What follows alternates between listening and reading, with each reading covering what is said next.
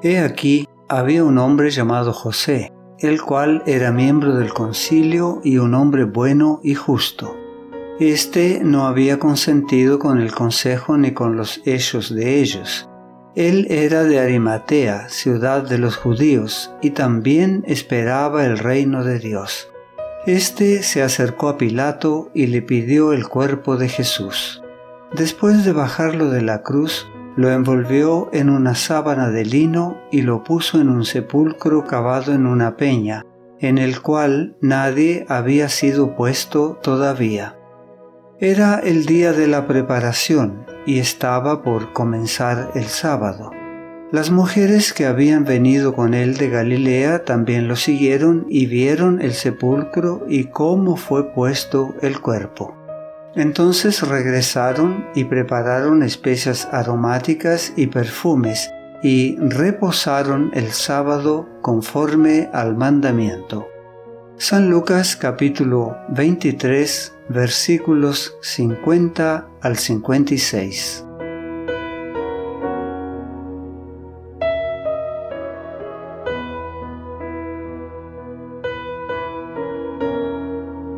Con la muerte de Cristo perecieron las esperanzas de sus discípulos.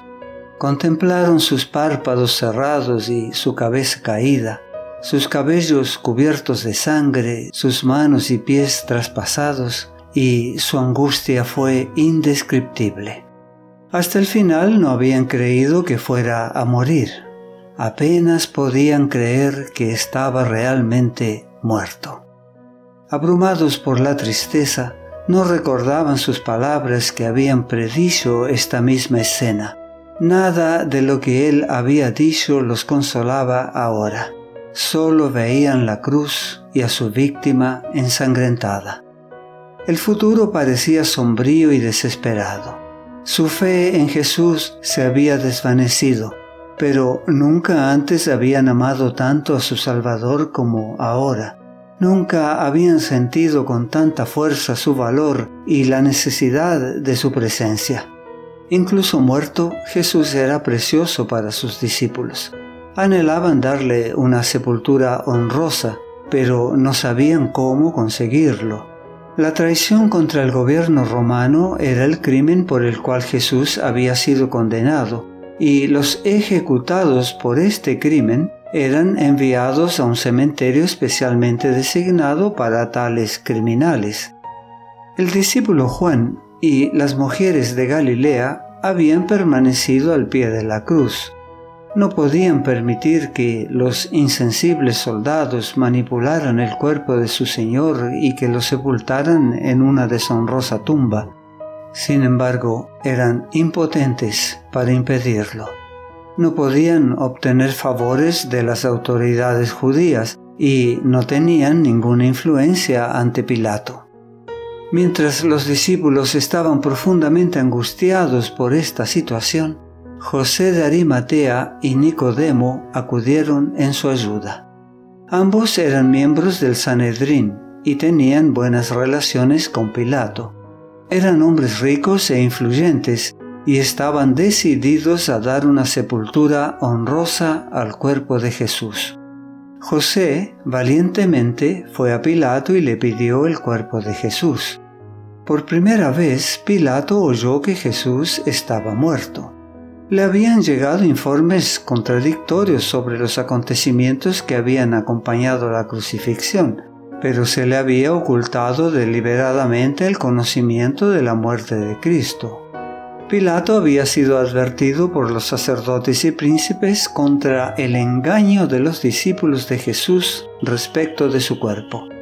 Al oír la petición de José, mandó llamar al centurión que había estado a cargo de la cruz y confirmó la muerte de Jesús. También oyó de él un relato de las escenas del Calvario que confirmó el testimonio de José.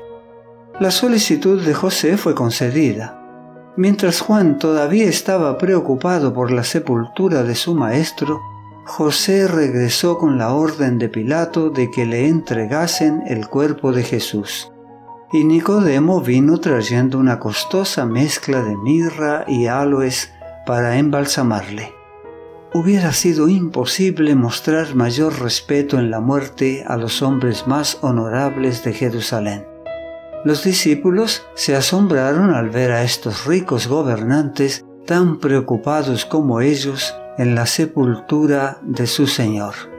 Ni José de Arimatea ni Nicodemo habían confesado abiertamente al Salvador mientras vivía.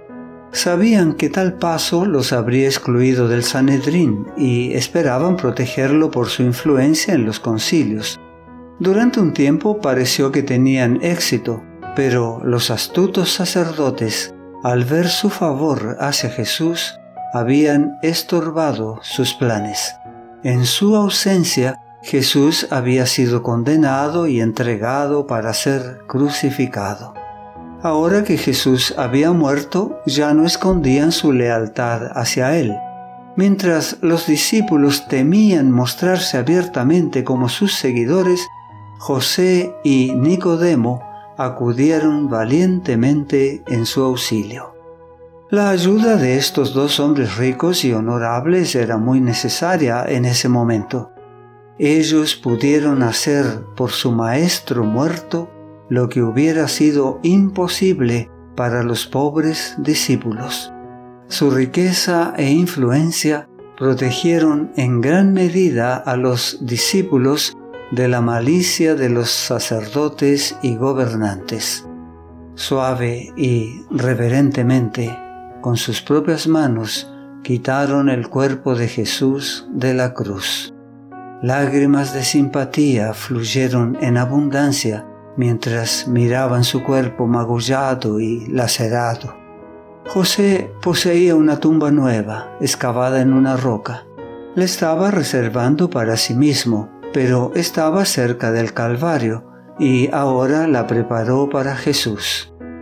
El cuerpo, juntamente con las especias traídas por Nicodemo, fue cuidadosamente envuelto en una sábana de lino y el Redentor fue llevado a la tumba. Allí los tres discípulos enderezaron los miembros heridos y cruzaron las manos magulladas sobre el pecho sin vida.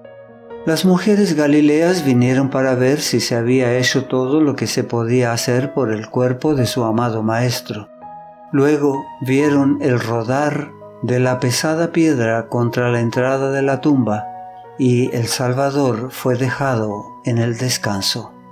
El largo día de oprobio y tormento había terminado.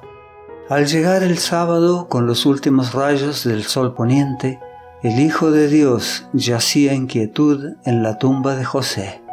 Terminada su obra, con las manos cruzadas en paz, descansó durante las horas sagradas del sábado.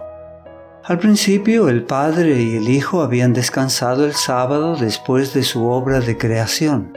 Ahora Jesús descansaba de la obra de la redención.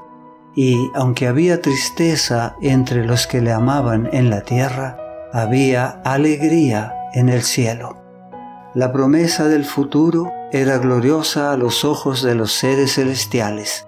Una creación restaurada, una raza redimida, que por haber vencido el pecado nunca más podría caer, era lo que Dios y los ángeles veían como resultado de la obra realizada por Jesucristo. No te pierdas nuestro próximo mensaje. La gracia de Dios sea contigo.